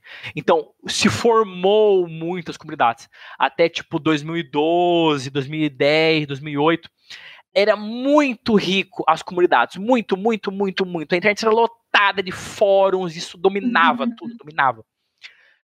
Com a invenção dos Reels, TikTok, Stories, o conteúdo foi se tornando muito hype comunidade pouco importa, porque isso não gera dinheiro para o, o, algoritmo. Na verdade, o algoritmo não é que ele assim ele escolhe, né? Ah, eu odeio comunidade. É porque realmente comunidade não são perfis engajadores, né? Quantas quantos reel, quantos TikToks a pessoa não vê em uma hora? Comparado a ouvir um podcast, né? É, então, o algoritmo ele tem essa percepção, né? Quer ver uma coisa engraçada? Isso, quando eu falo, só sempre fica, sempre fica pensando. A, o Instagram e o TikTok tem tanto essa vontade de impulsionar, ou até agora o YouTube com os Shorts, tem tanta essa ideia de impulsionar vídeo rápido, rápido, rápido, eles querem mesmo esse consumo assíduo, que se você viu um Reels, e tu gostou dele. Tu viu, tu gostou dele. É, alguém te ligou, tu atendeu, mas tu abriu o, o, Instagram, atualizou o feed, né? Como que faz para tu buscar esse Reels que você gostou? Bah. Não tem como. É verdade, só se tu curtir ele, mas senão se tu perde ele. Não, não, e vai pro infinito, pro limbo. Não tem como. O YouTube tu consegue porque o YouTube entende Nossa, como, como, como, se fosse um vídeo, né? Aí fica salvo no, no histórico. Mas o TikTok e o Instagram não tem como uma vez que você viu e gostou, mas aí ó como que eles são filha da puta, mano, porque eles têm um, porque acontece, você viu e sei lá, você vou falar o, o TikTok, mas enfim, várias mulheres seminuas. Isso dispara diversos neurotransmissores, você fica assim, cara, legal, pô, gostei, gostei do vídeo. Você não consegue achar aquele vídeo que você que você queria. Tu vai ter que consumir mais conteúdo viciante, porque você não não vai conseguir achar. Você fica nesse ciclo vicioso, tu não acha, beleza. Mas o, o Instagram, o TikTok, ele sabe qual que era o, o, o assunto. Ah, era carro. Sei lá, era jogadas do de futebol. E aí ele fica sempre te passando isso, você não consegue salvar, só se tu literalmente apertar o botão, o botão de salvar. Então, não se tem comunidades né? Nesses uhum. canais de hype, TikTok, não tem comunidade, mano. Que comunidade tem a Vanessa Lopes no TikTok? Tu sabe, tu sabe quem é a, Vanessa Lopes? Sim, sim, sim. Que comunidade ela tem? Ela, gente, ela nem fala. Entendeu? Não, não existe comunidade. Então, hoje em dia, existe esse movimento, devido a interesses de algoritmo, dessa decadência de comunidades. E eu acho que nós, os influenciadores, Quer dizer, eu não acho nada, né? A pessoa faz o, que ela, o que ela tá afim, tá de fazer. Mas é muito importante que nós retomamos essa ideia de comunidade, de criar as coisas, as pessoas se manterem perto, de ter o vínculo, de saber quem são os teus seguidores. Provavelmente vocês aqui da, da Vira-Lata sabe quem está sempre no Discord, quem está sempre é, colaborando, quem está, enfim, nos vídeos. E um canal que só fica postando corte, só fica postando hype. Quem sabe, mano, é o que o algoritmo mandou ali, né? Então eu vejo que isso é muito nocivo pra gente.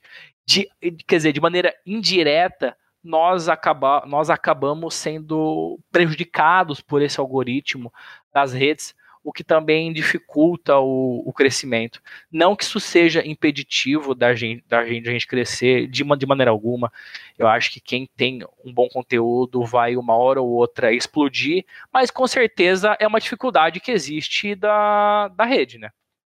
É, e até o que está acontecendo, que eu também estou vendo, Igor, a galera está conseguindo monetizar, trazer esse pessoal que já era seguidor, construindo uma comunidade, que não deixa de ser uma comunidade, por exemplo, construindo apps fora do Instagram, constru... ah, para o meu canal no Telegram, tá, até pode ser uma comunidade. Mas o que eu digo assim, eu vejo muita gente no Instagram ali que está produzindo um, um, aplicativo próprio, uma rede própria, ou ainda de, vendendo acesso de vídeos próprios que não deixa de ser uma comunidade, porque você vai ver a galera lá comentando o vídeo da pessoa que está vendendo aquele conteúdo. Sim. E a galera está conseguindo monetizar isso. Então, pode ser que a gente tá, tá, tá nesse movimento agora de retorno a isso, né? Mas o que é muito bom por um lado, porque a gente consegue se conectar de forma mais genuína, mais verdadeira, e, e para além disso também consegue monetizar de forma mais qualificada, não fica gastando tanto com tráfego pago, enfim, todas essas coisas, o algoritmo e marketing.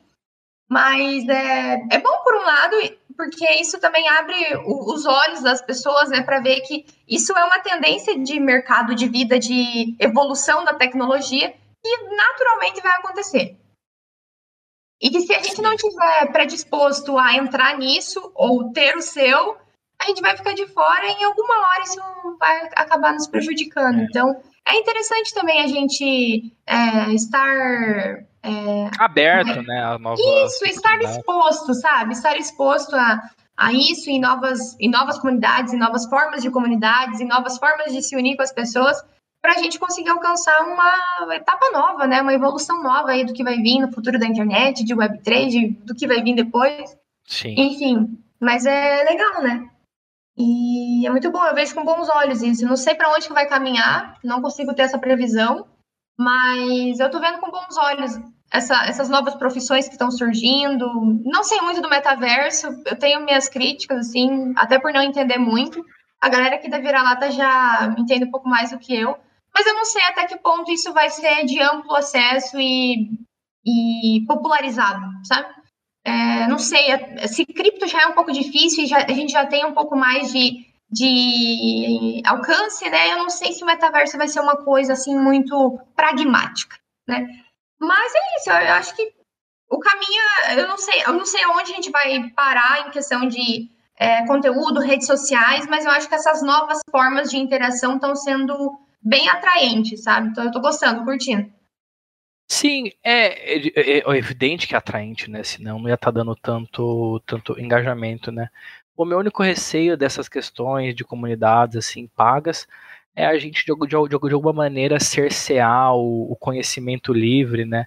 Não que eu seja contra, né? Como eu falei, quem quiser fazer o seu faz, quiser cobrar por isso, cobra, enfim.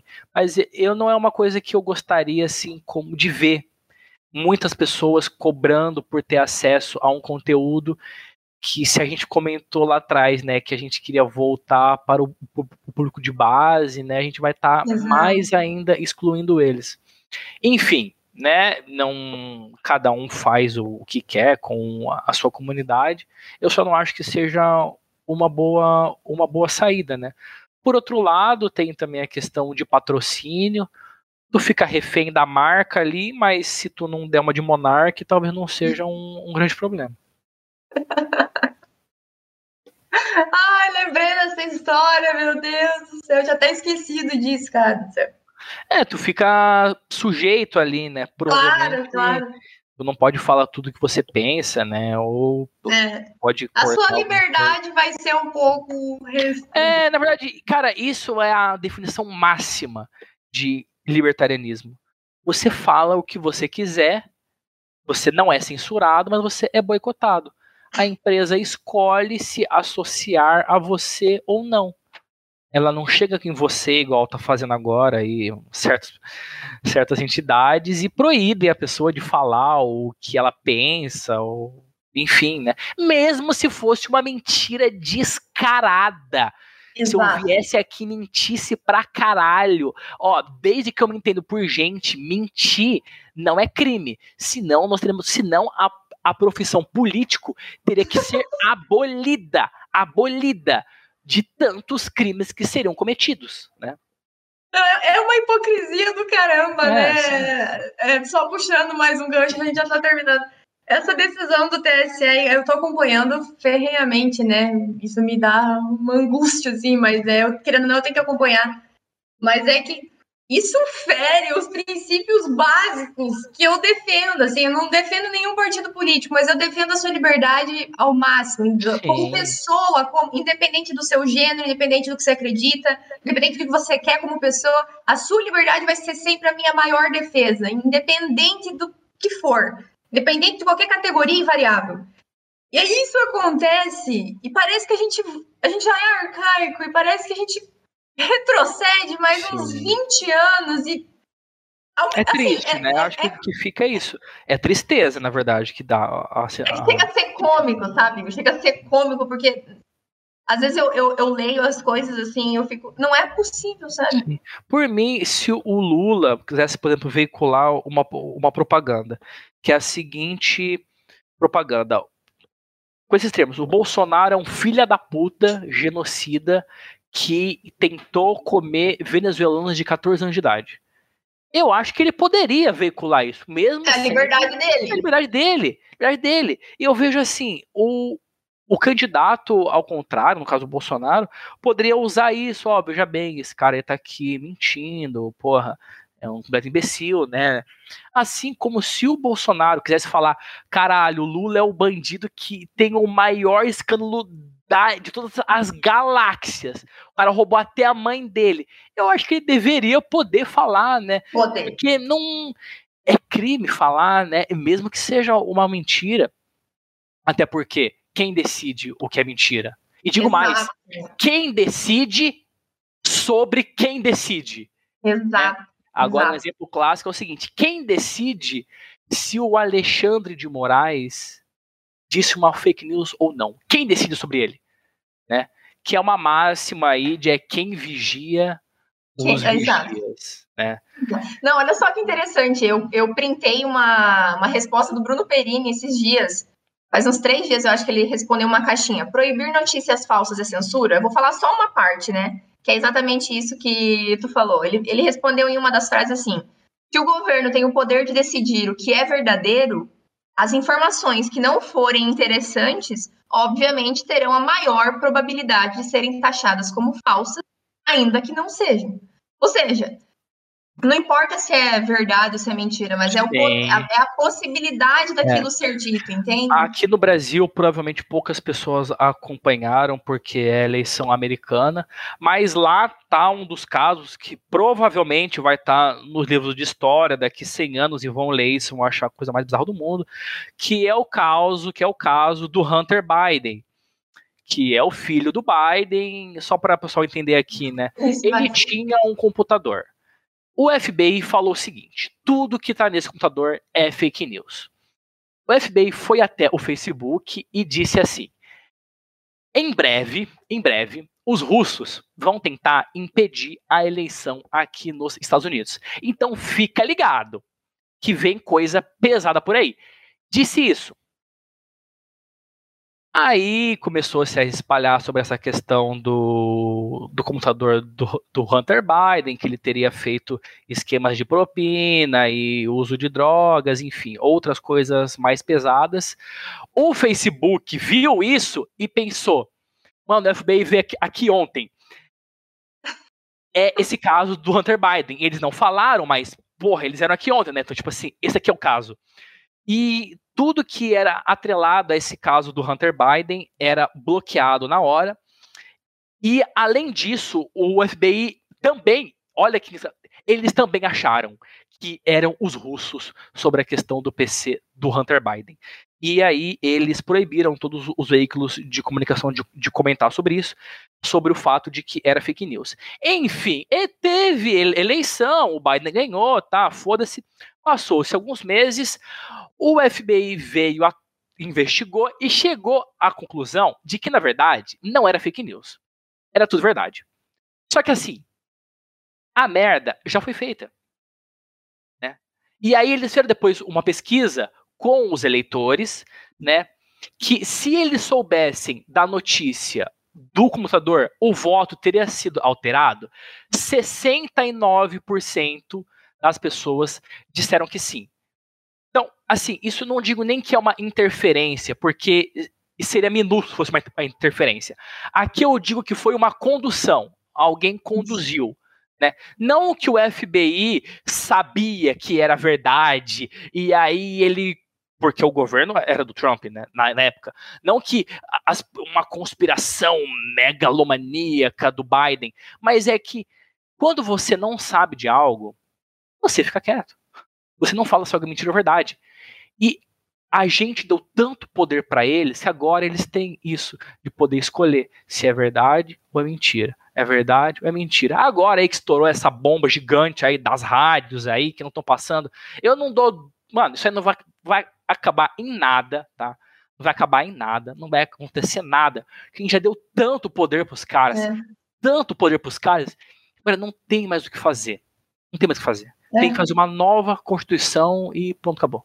É, tá tudo arbitrário e discricionário, ou seja, eu faço o que eu quero de acordo com os é. meus interesses e vocês abaixam a cabeça Exato. como uns asnos. Exato. Enfim, vamos ver o, o que será de nós, né?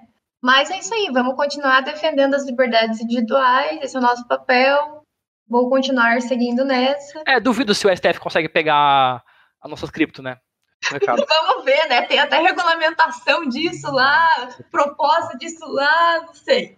Mas é isso, né? É isso. A gente tá sempre à mercê desses caras e. Não dá pra enlouquecer também, não dá pra. É. Dar é, o cabeção e, ir lá para Acapulco, no México, e é. falar agora eu vou viver aqui. Igor, queria agradecer você. Muito obrigada por ter participado aí do nosso Piralata Cast. Foi bem legal conversar contigo, prazer te conhecer. E boa continuação aí do projeto de vocês. Vocês falaram que deu uma parada, né? Isso, Mas... a gente tá, a gente tá, a gente tá em, em stand-by, assim, né? Porque a gente quer voltar, de fato, nós poderíamos estar continuando com o podcast, mas a gente não acha que é válido, entendeu? Tu começar, tu continuar com o projeto sabendo que a casa não tá arrumada, sabe? Sim. A gente gosta de fazer a coisa bem certinha, bem bonitinha, para aí quando for de fato começar, porra, realmente tá com tudo novo, ânimo novo, vida nova, né? É um processo, enfim. Vai, vai, dar, vai, dar, vai dar tudo certo. É, o dia que a gente tá naquela transição de Proof of Work para Proof of Stake, a gente tá uhum. na, durante o, o demerge ali, fazendo testes e vendo o que, que vai passar e o que, e o que, que não vai. E não, e assim, é, eu até, eu sempre falo isso para os nossos convidados, né? Foi muito legal a conversa. Se um dia vocês quiserem participar, né, até com o Matheus junto, é, as portas estão abertas, serão muito bem-vindos e foi muito legal o nosso papo. Acho que vai agregar aí para a galera se a gente não for cancelar. Sim, inclusive o Matheus é um cara excelente estar na conversa porque ele é um social-democrata, assim, mais à, à esquerda.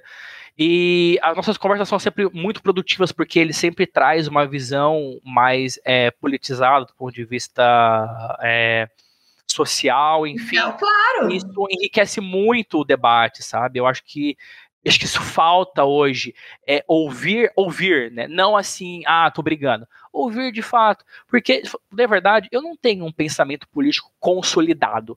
Tipo, eu Nem não sou eu. um cara de 70 anos que, assim, eu vou dar tiro para cima e é o cara X e acabou.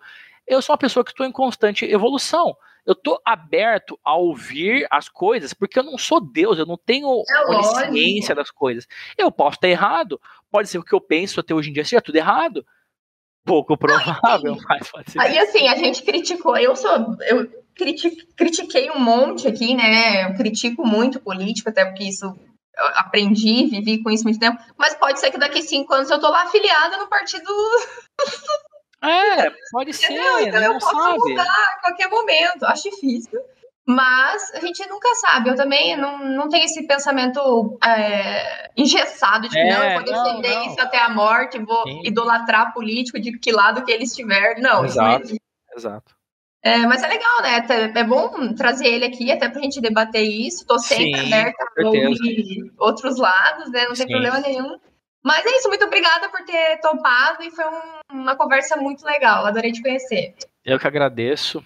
É, pessoal, quem puder seguir a gente nas nossas redes é, sociais, tá? YouTube, Domingos com Cripto, Instagram também, Domingos com Cripto. Tá? Nós também temos um, um canal de cortes, para quem não quer ficar vendo o vídeo inteiro. É, oficial Domingos com Cripto Cortes. É, acho que é isso. Por mim aqui, acho que esse é o, é o recado. Isso aí, então. Beleza. Muito obrigada e sucesso para vocês. Até uma próxima. Com certeza. Vocês fazem. É, é toda quinta. A gente tá. Não, não tem dia específico, a gente vê com os convidados, sabe? Mas tá ah. sendo toda semana, mais ou menos. Ah, gostaria de pedir desculpa pelas minhas cinco re remarcações seguidas que teve. Mas é que eu faço faculdade aqui, aqui de, é, de medicina e às vezes, tipo assim, trocou escala de plantão. Aí, tipo. Ah. Posso, tipo, não tenho, tenho o que eu fazer, entendeu? Eu tenho que ir. Não, claro, imagina, nem. Aí, nem... Inclusive, eu tava agora no, na, na, facu, na faculdade, eu até tinha até esquecido. Aí quando eu vi a mensagem, falei, puta que pariu, mas como, como eu moro perto da, da faculdade e essa matéria eu já tô aprovado já, eu vim aqui em casa, dei um pulo. Ah, que bom, que bom que deu fazer. certo. Cara, que bom que deu certo. E eu gosto demais de falar. Se eu fico falando pra caralho e esqueço que eu falei, puxo outro assunto, porque é tão difícil, é tão difícil encontrar pessoas que estão dispostas a, dia, a dialogar, que assim, quando você encontra, você acha que você tá em um uma, é, universo diferente, né? Não, e a gente entra em transe, é, né? Quando a gente começa a conversar. todo mundo é, socialista de iPhone, né? E se tu vai conversar, tipo, isso que eu nem apoio ninguém. Te mata e você sai apanhado de lá. É, não, isso que eu, isso que eu nem apoio ninguém, né? Mas, assim, é, o pau já fecha, entendeu? Já fica um, um, clima ruim. Aí depois Ah, vai ter, sei lá, festa de. Ah, sei lá, vai ter uma festa. Ah, tu vai com fulano? Pô, bicho é bolsonarista, velho. Tu apoia ele? Aí eu, mano, como assim? Eu não tô mamando o Bolsonaro, eu não sou mulher do Bolsonaro. Eu sou amigo desse cara. E que se foda em quem ele vota. Ó. O voto é dele, foda-se. E aí é tão triste, assim, é tão triste. Por isso que eu gosto tanto de fazer, de fazer podcast e conversar, que é um espaço que eu me sinto muito livre para falar, tá? É, você também foi uma ótima host, tá? Conseguiu conduzir bem a conversa. É uma coisa que eu também tento me policiar pra caralho, que é o, a linha entre eu falar muito e eu deixar o cara falar. Isso é uma coisa que eu fico sempre pensando. Uhum. É um, é um é, não, mas é, é, essa tua essa tua dificuldade ali eu também passei, viu, na, quando eu formei, assim, eu sempre fui muito aberta, tipo, eu nunca ataquei ninguém, nunca é, fiz questão de impor o que eu pensava, muito pelo contrário, sempre ouvi todo mundo, mas é difícil mesmo, sabe, eu também passei por isso, mas tem que levar na maciota, né, pra, porque senão a gente fica, fica com, com, fica parecendo briguento, aí taxam a gente de tudo que é qualquer coisa, né, mas enfim, são coisas da vida, e não vou me estender mais. Igor, muito obrigada e até uma próxima. Obrigado. Até mais. Até mais. Tchau, tchau. Tchau.